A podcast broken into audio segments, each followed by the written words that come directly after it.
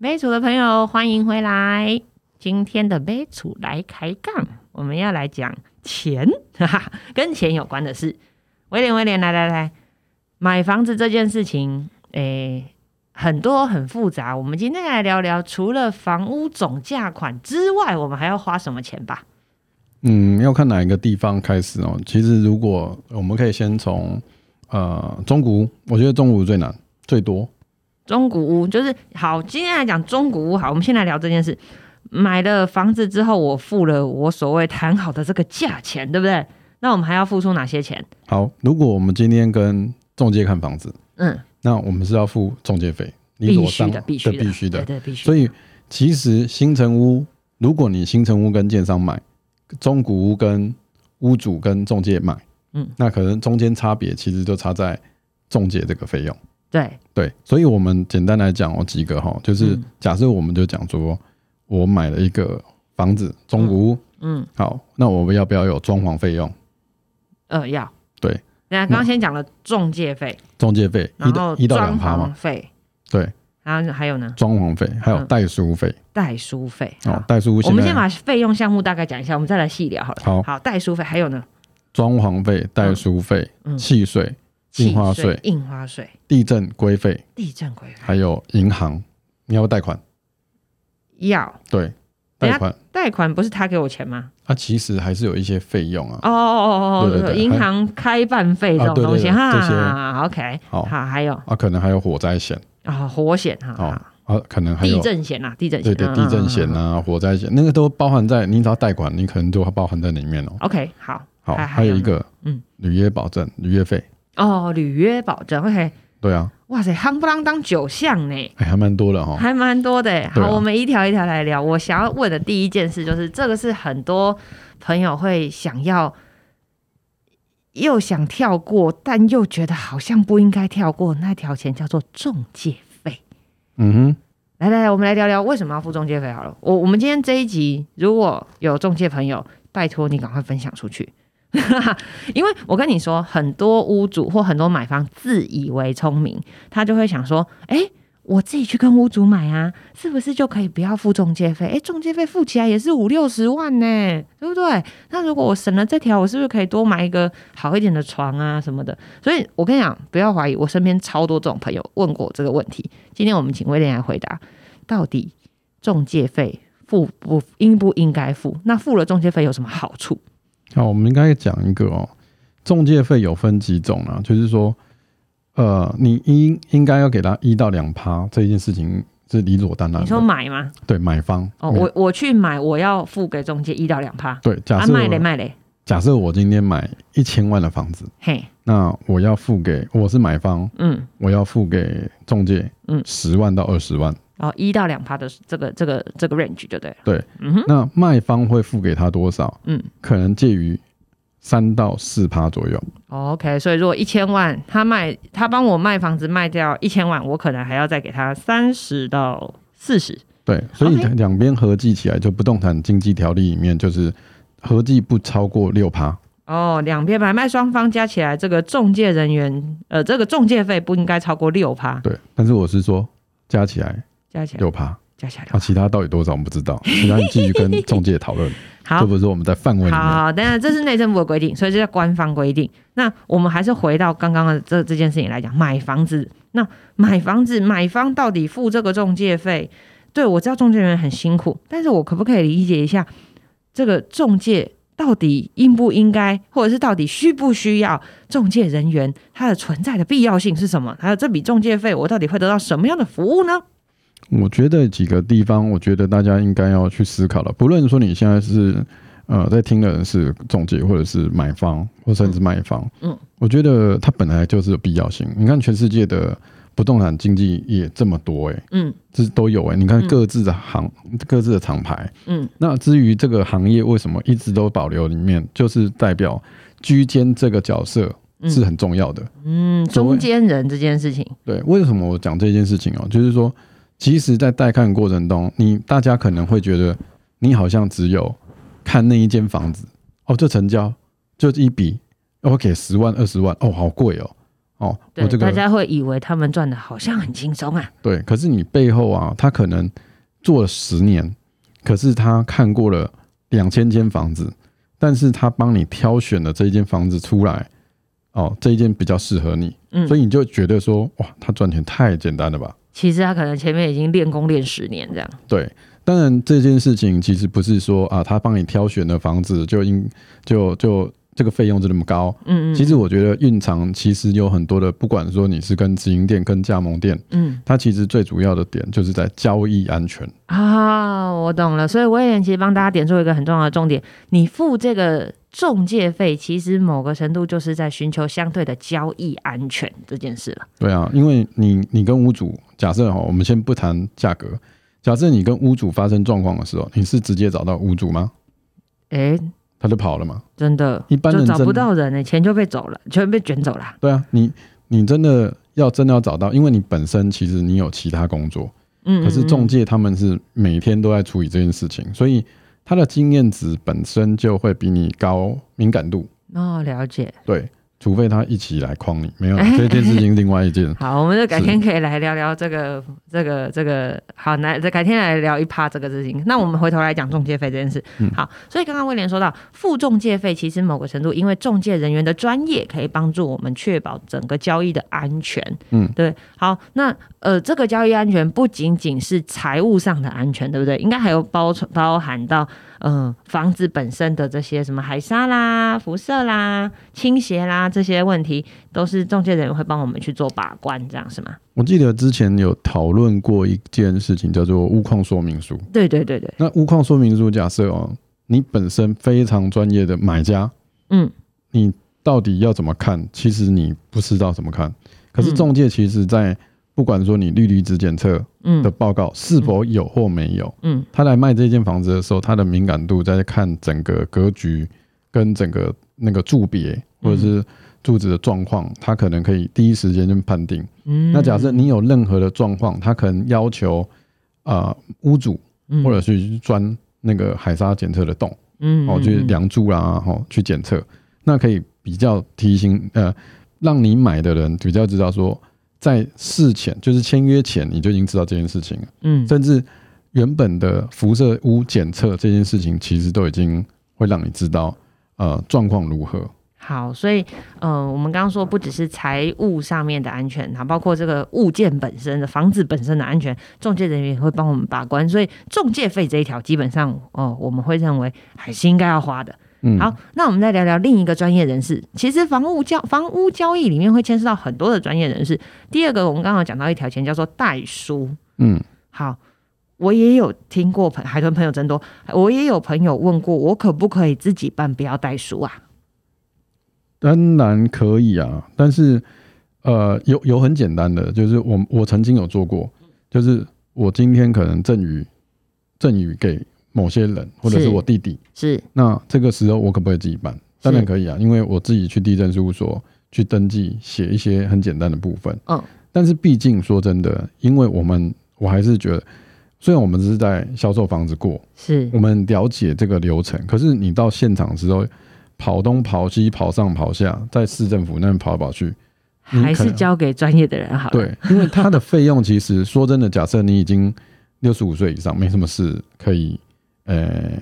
呃，那叫什么？去走一走，运动一下，好，你也可以去做这件事但情。会老花眼写错啊。呃，有可能，但是哎、那边其实有一个很好的地震事务所，里面其实也有自工。哦，嗯如果你真的觉得说你好像真心想要省这一条钱的你话，七是不是？七十岁才开始，你可以好好学习这件事情的时候，你就好好学， OK，搞不好以后又不小心变袋鼠。 开创世界第二春的。 好，所以代书基本上它也是一个呃很细、很细节、很琐碎，然后很多很多。妹妹嘎嘎要注意的地方就对了，所以我知道合并在代书，代书常常会跟我们相关一起提到的就是什么契税啊、印花税跟什么规费，是不是？对啊，这些费用都是在我们面对到代书的时候，代书会跟我们收取的。对，但是这些钱其实都是地震，呃，就是相关政府机关要给的钱。好，例如那这样刚刚中介费有一个比例，那像这些什么契税啊、规费啊、这些印花税，我们有没有一个心理一个比例可以先抓一下？ OK，假设买家要要要买的时候，你可能可以先出估一下，就是说，哎、那你可不可以给我看一下之前的房屋税单啊哈，啊、房屋税单上面可能就会有呃当年度的房屋评定现值，对，那大概就抓一下六趴左右。哦哦，大概房屋评定限值的六趴。对所以亲爱的朋友，你不要以为你可以倾其所有去买房子就不用再付钱喽，你还要付额外的这些费用。刚刚已经讲了，呃，有一个呃这个中介费可能对就是一趴两趴，然后你还要再准备个六趴的这些规费，对，还有代书费，对不对？其实房屋限值的评定限值其实不高了，如果你不是买新房子，嗯。啊而你买中古哦，屋，中古屋其实那评定限值基本上很低嘛，是不是？对对对哦，所以不会到真的总价的六趴那么高。没错。哦，那再来就印花税，嗯那印花税其实也是核定期价的千分之一而已。嗯，哦所以其实算算起来金额也应该也不会太高。对，但是如果我不是比 买，豪宅的话啦，哎，对，嗯那比例来讲，其实都对于装潢啊、呃中介费啦，或者是相关的这个整个买价里面，它就占小部分，但它还是有一 OK 个，就是大概一个金额，但是它还是一笔费用就对了啦。对所以而且这这笔费用通常是现金要支付，对不对？对要预 付，要预付，好，因为我知道我有有我有有一些朋友，他是其实是去掐这个现金这件事情，会掐的比较准，然后比较精准一点。所以，请你要记得，我们刚刚所讲的这些费用基本上是现金要支付的，所以请不要呃停了，全部都拿去付房子的头期款哈，这些钱也是要用现金啊付的。所以这些大家记得先预留下来，因为其实装潢这件事情，我有很多朋友是以阶段性任务来完成，它不是一次到位。他可能啊，今天先做个基本可以住的状态就好了，然后改天住一住，再来做个柜子，改天住一住，再来做个什么这样子。所以装潢当然要花花不完啦，可是我觉得大家某个程度会阶段性的去做这件事情，对不对？好，所以我们刚刚聊了这个这这么多条费用，好，我们来聊聊那贷款呢？贷款的费用是要交给谁啊？贷款的话，其实是跟那个金融机关承办的贷款可能会收一些开办费跟账管费，嗯，那相关的其实中间其实就是帮你做这个贷款的人，他的过程当中呢，开办他们分行他们所要做的事情，虽然费用也不会很多，它其其实也是会占贷款金额的一些趴数在里面。嗯嗯，但通常这个都是我去申请贷款核发下来的时候，它就先扣掉了，所以对我不用再另外从我的钱包里面拿钱出来。对，但是这件事情其实也，如果你你是新转户，或者是你是长期往来的对部分，对，那你就可以跟他谈嘛。哦，所以这其实是有洽谈的空间的。对，这个哦其实 OK 就是洽谈的空间。好，所以大家要记得，就是有可能我们今天要办贷款的时候，会有这个诶、一点点这样子的小空间可以去讨论。好，我们刚刚聊的是中古屋，我有哪一条没聊到吗？应该都聊到了。好，那我们来看看这是中古屋的状况。那如果新城屋跟预售屋呢，他们会有跟我们刚刚所聊的这些费用不一样的地方吗？哦，如果你先要谈到新城屋，也就是实照已经完成，已经对开始了，对好，所以新城屋跟中屋的界定只在于实照这件事情。对，实照，嗯，OK，好哦，实照刚出来，那可能它的它的产权可能还在这个建商上面，或者是地主上面，嗯，或者是曾经买的预售屋又拿出来卖的买屋主家上面呃屋主上面，好，我们刚刚说实照就是使用执照，对好，对对对，使用执照这件事情，好，所以它有可能，诶，使用执照表示这房子已经盖好了，可以住了，对不对？可以使用了嘛，你才会嗯拿到使用执照嘛。那使用执照的另一方，然后买方以外的卖方，有可能是建设公司，嗯，有可能是地主，有可能是买了红单，有没有？当初预售买了红单的这个屋主，好，这些人。那买方呢？我是买这个新城屋，也就是拿到使用执照这样子的房子的人，我要付出什么样额外的费用？其实跟刚才的部分其实差不多。我们讲一个点哦、就是说，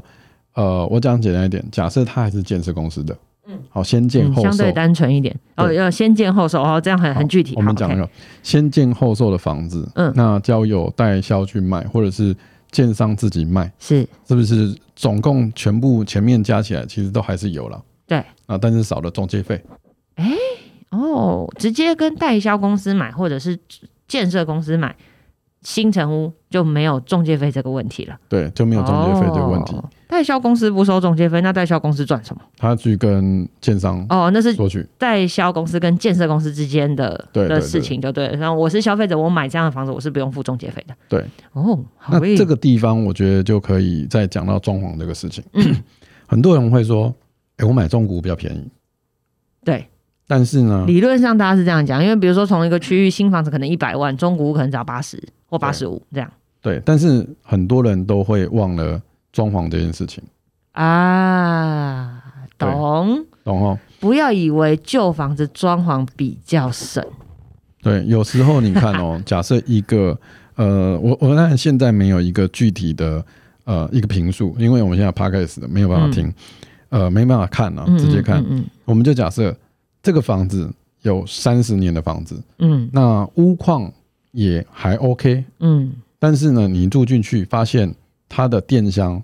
已经有三十年没有换过，嗯，天哪，那你是不是一定有这个成本？必要把它须换这个是必须最重要的必其实须我有发觉一件事情，就是很多人哦，该呃很多人应该要去花费的哦，应该是在这个点，有关消防或者是有关水电，我觉得水电是最重要的。好，所以你看威廉讲出了一个重点，看不到的地方最花钱。嗯，你知道住中古屋最麻烦的都是这些看不到的电线啊、水管啊、电路啊、回路啊。好，我们来讲回路的重要性好了。我不知道你有没有照那种呃屋龄比较老旧的房子，如果你同时使用微波炉、跟热水器、跟电锅之类的，一定跳电。因为嗯就回路数不足。好，但是新房子很少碰到这个问题，因为其实现在的新房子在规划的时候就会顾虑到这件事情了。没错，好，所以看不到的地方其实反而花钱呢、欸没错啊。所以哦，在在思考这个事情的时候，我们要拉回来去思考中古屋跟新城屋的概念的时候，为什么我说这边一定要去思考？所以在新城屋的时候，你可能少这个费用。那对，可能呃，就反映回房价上对了，这对样 对是啊对吗对，？有这建商可能就包装潢，啊给你有一些呃中古屋，或许你可以选到也有装潢，对你，刚好适合的。但很难。通常中古屋你就只能适应前任屋主的装潢啦，对它不像新城屋就可以我自己想怎样就怎样。对，会会有这样子的概念，所以理论来讲的话，当然都是很简单的。可是以新城屋刚才的部分，可能在这个上面可能就会不一样。所以我们刚才拉回来去想说，呃，我们新城屋的费用其实跟代书、契税、印花税这些叭叭叭叭，其实都差不多。其实该付的都一样，其实最大差异是中介费跟装潢费这两条就对了。对。哦，所以其实新城屋某个程度其实是比较适合，呃，预算比较需要被规划的，就是可能预算没有那么那么那么充足，它是需要好好规划的人。其实新城屋某个程度来讲，它是比较容易掌握的，嗯，因为它不会这种看不到的钱，其实花的几率比较小，对不对？应该是这样讲。好，那预售呢？我们刚刚讲了新城屋嘛，讲了中古屋嘛，那预售屋有没有什么额外费用要付啊？其实预售来讲，相对来讲是我刚才为什么把它放到最后面，它相对来讲是它最简单，然后最单纯，因为你看哦，常常会讲定签、定签、嗯，定嗯、金、签约，嗯就是一个费用。定金、签约金，对你嗯常常会看到一个大字报或者是 POP 帆布广告，嗯上面写定签八十八万起，嗯，哦，就表示说定签你就可以拿到红单合约书所以我付八十八万，我就拥有这个房子的权选利。择权，这样子对对对对对啊，用选择权这个观念来讲，好像比较容易一点。对嗯，OK，好，那，那中间补助一点哦，就是说有些时候要我们来讲的话，就是费用当然到成屋，它一定会到成屋嘛。好，嗯到那个时间点的时候，其实我们前面我们要注意的地方，因为这可能会多，我我分多分享一下，嗯就是工程是否零付款，或者是工程几期付款。哦，对，我正想问这件事。我前阵子常常在这个路上的这个房地产广告上面看到所谓的结构工程零付款，黑钱挖沟。对啊，因为有可能是说啊，我今天挖地基啊要付多少钱啊，有可能会一趴，哦，所以或者正常的预售屋应该是我去签订了一户之后，随着工程进度慢慢的付钱，这样对是吗？那付的这个钱是可以贷款的吗？还是付的这个钱也是要现金？现金。哦，所以呃，理论上来讲，正常的流程应该是我签订了之后，建商就会告诉我，我大概推估什么时候要付多少钱，什么时候付多少钱，然后我在那时间之前把钱准备好，这样子。对，所以这是正常流程。是那这个所谓的结构工程零付款又是什么样的状况？其实结构工程零付款，假设我们安排一个事情叫做，简单来说，每一个贷款都是叫八成。对，好，那我先付了前面的定签，可能假设是十趴。是哦，假设交屋的时候是一趴，是假设哈是是是，那是中间是不是还少九趴？对，那中间假设海豚刚才你讲了，工程零付款，嗯，等于是我在盖的过程当中，譬如说两年或三年的时间，你不用付钱。对，但是呢，当我的房子快盖好的时候，嗯我一次跟你拿九趴，哦，其实都是要付的啦，只是什么时候付而已。对，哦，我了对解这个意思。所以，所以听众朋友，你要特别注意这件事哦，就是这些钱你终究都要付，只是什么时候付。但问题是，这个什么时候付，基本上就有很大的学问存在，嗯因为这攸关着我们有没有足够的时间准备足够的钱。嗯， 好好好好好，所以我们今天大概聊了一下这个付钱。诶，所以预售屋，我们再把预售屋讲清楚一点。所以预售屋其实相对来讲，好像就没有太多额外的费用嘛，它就是照着流程付钱，对对吧？没有，他是买未来，啊、对不所以呢，有时候买房子的时候，你必须要去知道一件事情，就是说你现在是不是还在租房子？嗯，那你又买了这间房子，等于同时有两笔支出。只有两笔支出，嗯嗯嗯，那不代表我刚才讲的那个九趴嗯，你就不用付啊，对不对？对，还是要付啊对。还是要可付是嘛问题是同时付可能很喘啊。对，所以你要到那个时间，所以你要去知道，假设我现在这个房子租金有两万块，嗯，可是我这三年是零付款，呃，工程零付款没有错，对，可是我要去存我原本一千万的的那个九九趴，可能是九十、哦哦对，所以我有可能我订了这个房子，然后三年后我要一次拿九十万出来，对，所以我要用这三年的时间赶快去累积这九十万，这样子。对，哦，好，买所以未来，什么时间付钱这件事情，我相信对一些人来讲也是很重要的，因为有可能我们目前手上没有那么多，那我们就要靠时间赶快累积，可能赶快去买几张股票啦，赶快去买几个乐透啦之类的。好，或者是用更更多奇怪、更积极的方式来赚来存钱。好，我们今天。简单的来聊了一下这个看不见的费用哦，那呃，我们今天其实都还没有聊到装潢这件事，对不对？因为其实装潢这一条钱，我真的觉得可大可小。那未来我们也会找这个呃专业的装潢的人员来跟我们聊，怎么样去大概的抓这个装潢这件事情，还有装潢有没有哪些看不见的费用，我们是无形当中可能吃掉我们装潢预算一大部分。哦，其实这也是一个学问。那我们会另外找一集来录这件事情。那今天背出来开杠，我们就先讲到这边。那期待下一次跟大家见面哦。今天到这里，拜拜拜拜。